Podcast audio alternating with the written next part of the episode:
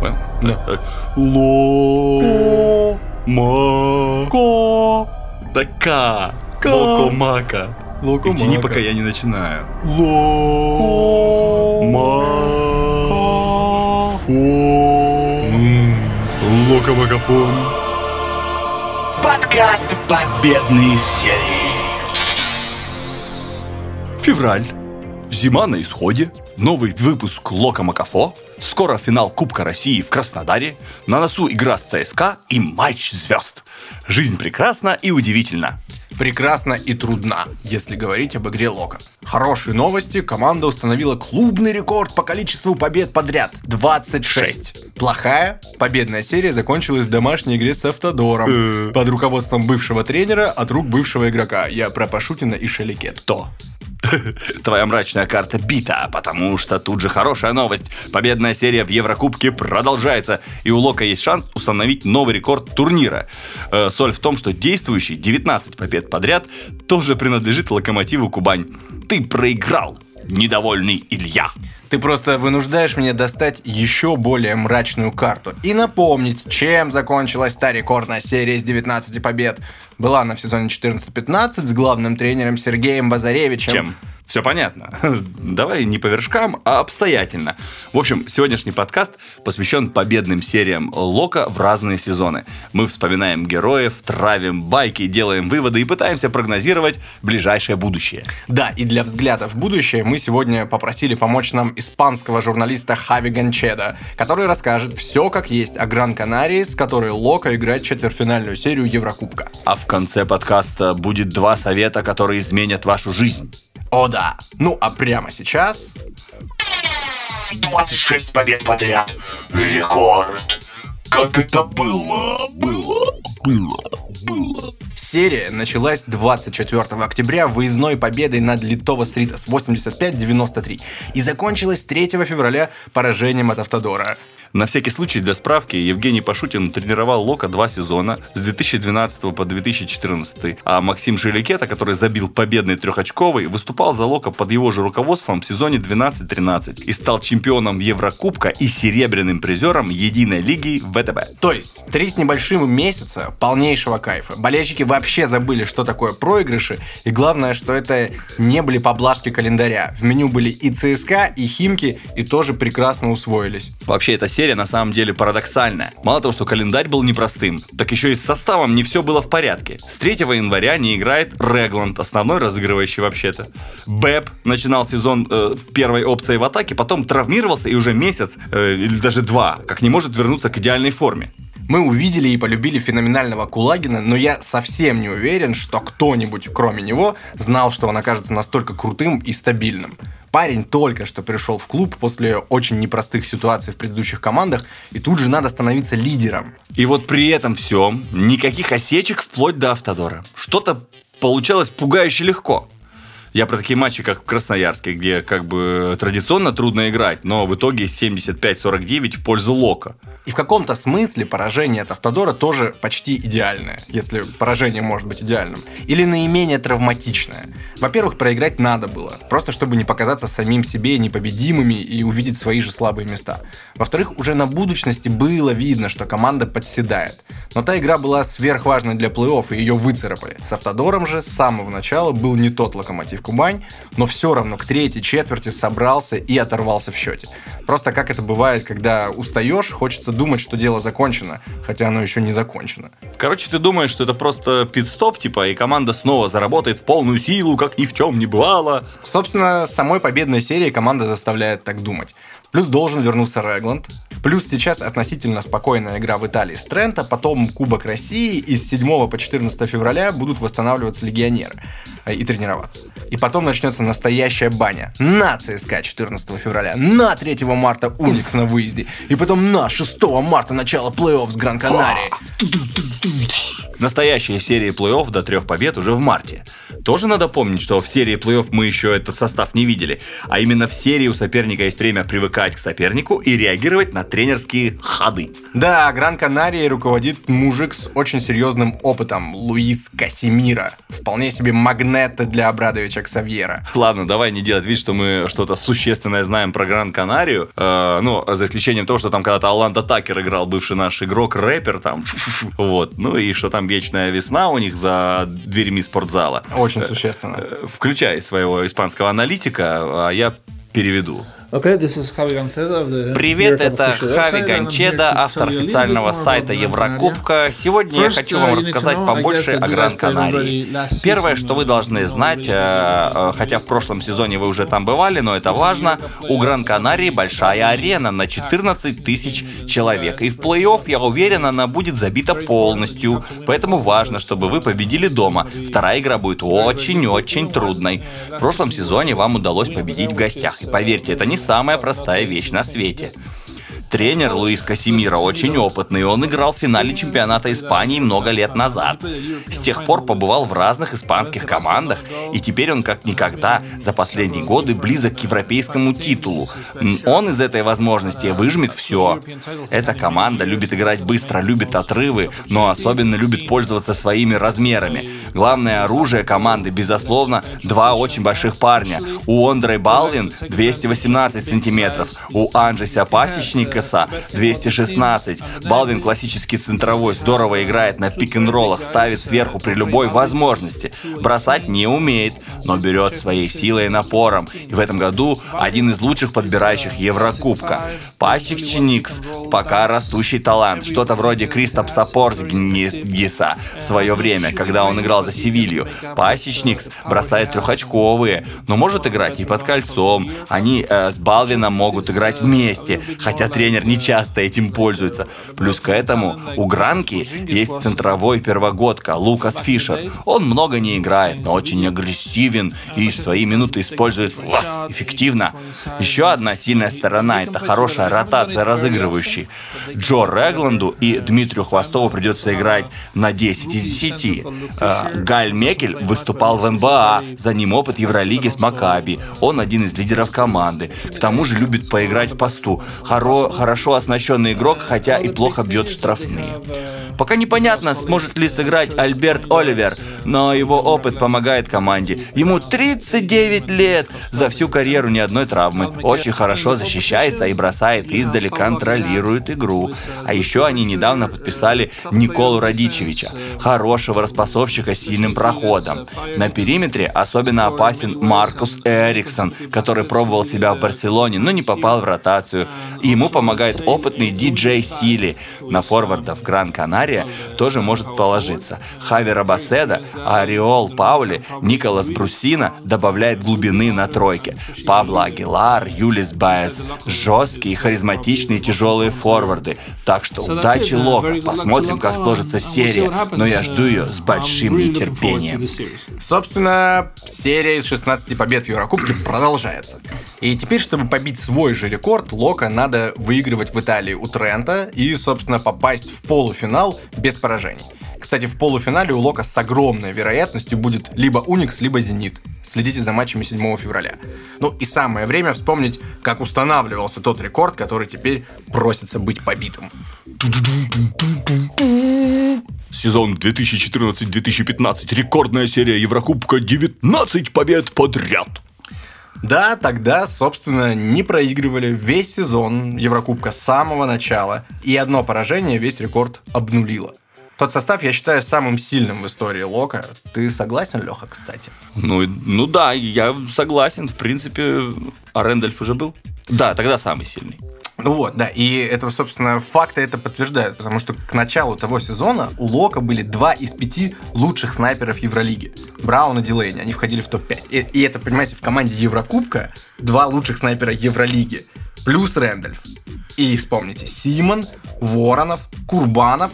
И вот вспоминается один момент, как сам Дилейни уже в следующем сезоне 15-16 с Барцокосом говорил, я цитирую, «Мы не так сильны, как в прошлом году», имея в виду сезон 14-15. И все так обидно закончилось четвертьфинальной серии против Фуникса. Тогда еще до двух побед. Причем первую одержали без травмированных Брауна и Рэндольфа, плюс 9. Казалось, что вот оно. И потом минус 21 в Краснодаре. Тогда мы увидели, я увидел одно из лучших индивидуальных выступлений, которое вообще когда-либо на площадке развивалось. Джеймс Уайт, 29 очков за 35 минут, 38 эффективности. Это было невероятно невероятно грустно. Потом в плей-офф ВТБ была месть, которая стала бесцельной. 3-0 Лока обыграл Уникс, но в полуфинале в пяти матчах проиграл Химкам. Рэндальф не играл в первой игре, вышел во второй и больше не, не появлялся в сезоне. Травма голеностопа.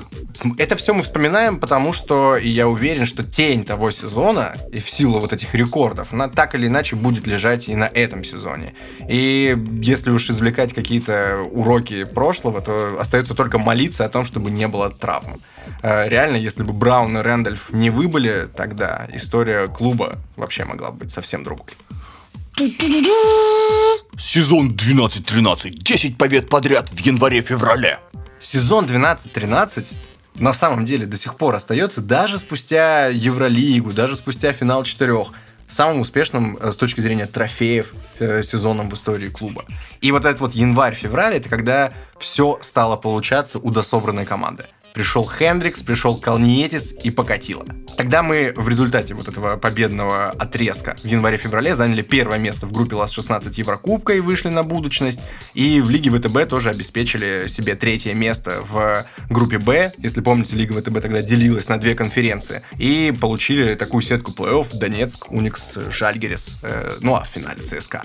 А единственное поражение в ЛАС-16 Еврокубка было только в последней игре с Зеленой Гурой, которая уже ничего не значила. Вот можно тогда вспомнить из этого периода лучшие игры, Леха, я уверен, что ты очень хорошо помнишь игру в Красноярске, когда Мантас набрал 35 очков и 7 передач. Ты же, по-моему, вообще ездил тогда в Красноярск. Да, я и снимал это проклятие. На самом деле мы э, с моим э, другом, с Романом, э, провели всю ночь в караоке-клубе отеля «Сибирь», кажется, он назывался. Каким-то образом снимали проклятие Енисея. Было очень плохо мне. И потом я сидел на игре и видел, как Мантас пробивал бесконечное количество штрафных. Он уже на середине ржал просто, по-моему, когда становился на линию, он бил и бил и бил, бил штрафные. Ну, это было круто, да. То есть ты проклятие, вот эту вот всю скверну на себя Я принял, всегда так делаю. переварил ее, Да. вот, и Мантас освободился. Именно так. Вот, не, реально же было проклятие Енисея, вот в истории Лока оно существовало долго, много лет. Кимзуру прокляли, и пошло, и поехало. Много лет Лока не мог выиграть э, в Красноярске, куда реально Мгм. замучаешься добираться. Вот, но вот так вот Мантас, Калнетис и Алексей Дудник побороли. Да. А, ну и там еще можно вспомнить какие-то невероятные перформансы от э, Ника Калатеса. Вот, тоже, конечно, мощнейшая команда. Ну и вот была игра, когда Калатес, так как, говорит, как говорят американцы, флиртовал с трипл-даблом. 19 очков, 8 подборов, 8 передач в Люберцах. Флирт Люберецкий это очень серьезная вещь. Да, там были разные байки. Допустим, Мантас летал все время с подушкой, с огромной перевой подушкой, он все время с ней летал. А, Калатес в том сезоне, он жил по времени Лос-Анджелеса, потому что у него родился люк, и, короче, он реально жил по, по американскому времени. Приходил на тренировку заспанный, и на одном из выездов он вообще очень плохо сыграл, объяснял это тем, что, э, типа, ребенок отравился, и у него был понос, и как-то через, через э, океан это перенеслось, и, в общем, ну, Ник очень волновался, и поэтому засрал игру. Блин, Леха, ну ты же тогда реально был просто вот, вот в самой гуще команды. Вот сейчас немножко со стороны мы с тобой наблюдаем, но тогда ты был просто во всем замесе самого успешного состава. Наверняка же, вот кроме насыщенных выездов в Красноярск, бывали еще какие-то байки. Э, побалуй. А, Ну, все, было круто. Я, да, я смотрел за командой, мне разрешали ездить до Красноярска, кстати. После, после этого, ну, мы реально там в районе 7 ложились спать, у нас было очень много гостей в номере красноярских. Вот, а рядом спали с нами баскетболисты, как оказалось. Они потом пожаловались Гиннесу Руткаускасу, ну, и он сказал, что Дудника больше не берите, он деструктивный. Хотя, ну, проклятие я же снимал, я же работал. Вот, в Донецке мы тоже жгли неплохо. Там, в принципе, нас на весь аэропорт, тогда еще целый красивый аэропорт приглашали пофамильно, всю команду, так здорово было. А мы стояли в гигантской очереди в duty free, и там, и там на, на русском, на, на английском все, как будто состав команды перечисляют. Все на морозе стоят, у нас вроде как чартер был там, все дела. Но вы потом- закупались зельями тоже, чтобы там против было проклятий. всё- там было все что. Леша Жуканенко покупал духи. Он говорит, я своей малышке сам выбираю духи, покупаю. Вот и так долго, тщательно. Ну, он же джентльмен, там вообще все четко.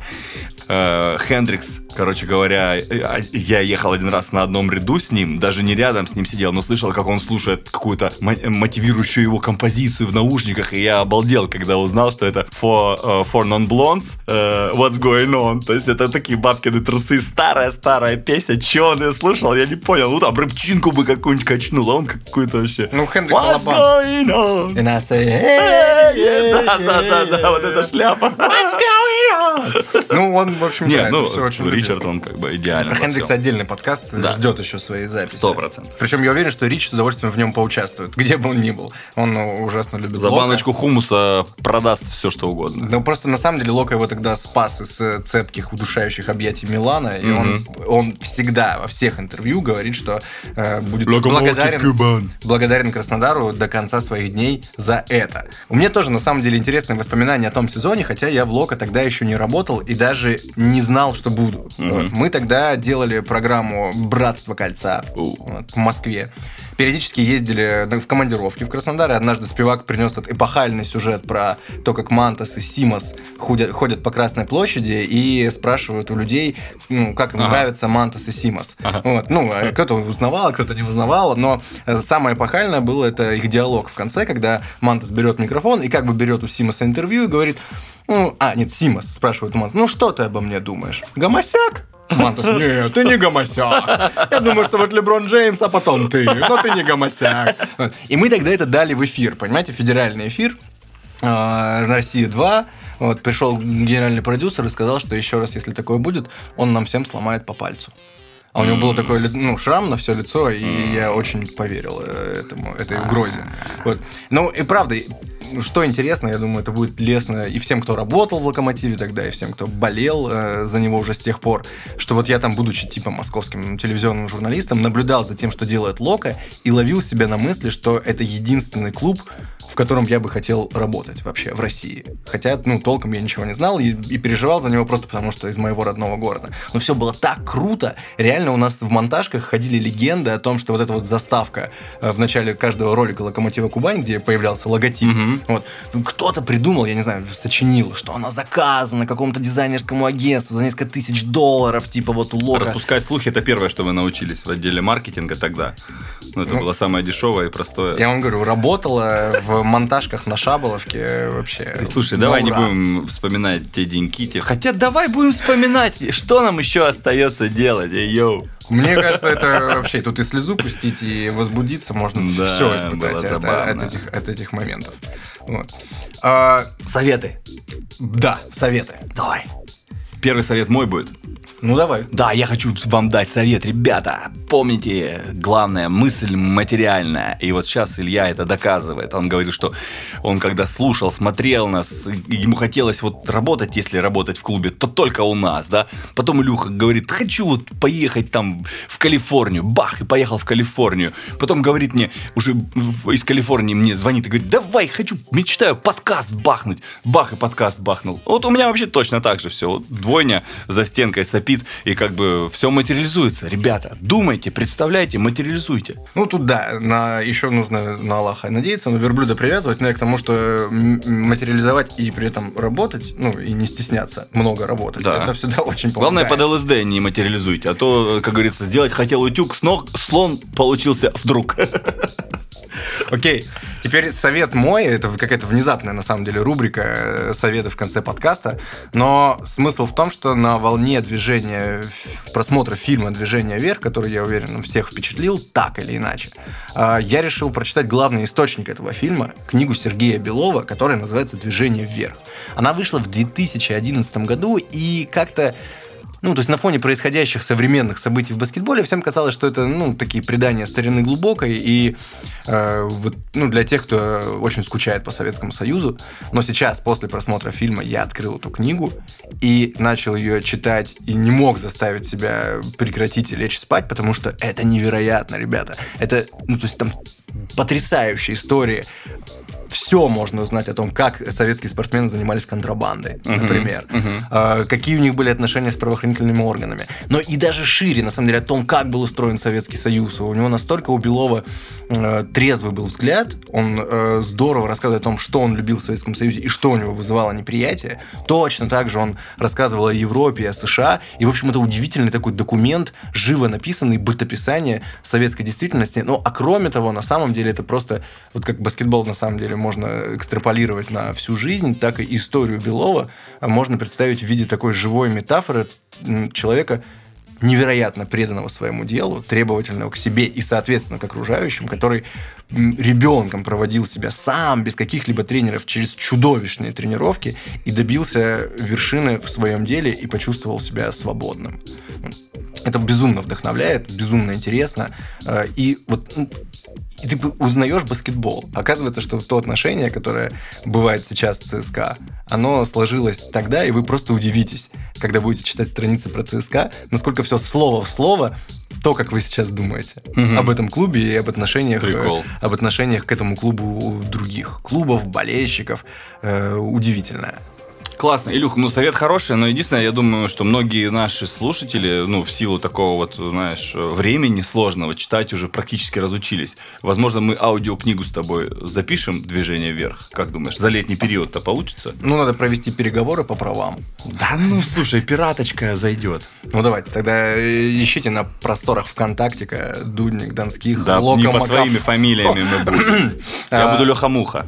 Леха Муха, а я Илья. Ну, не получается рифма. А, в общем, Лока Макафо в следующий раз получится. Мы всех вас обнимаем и даем вам передачу под кольцо. Забейте.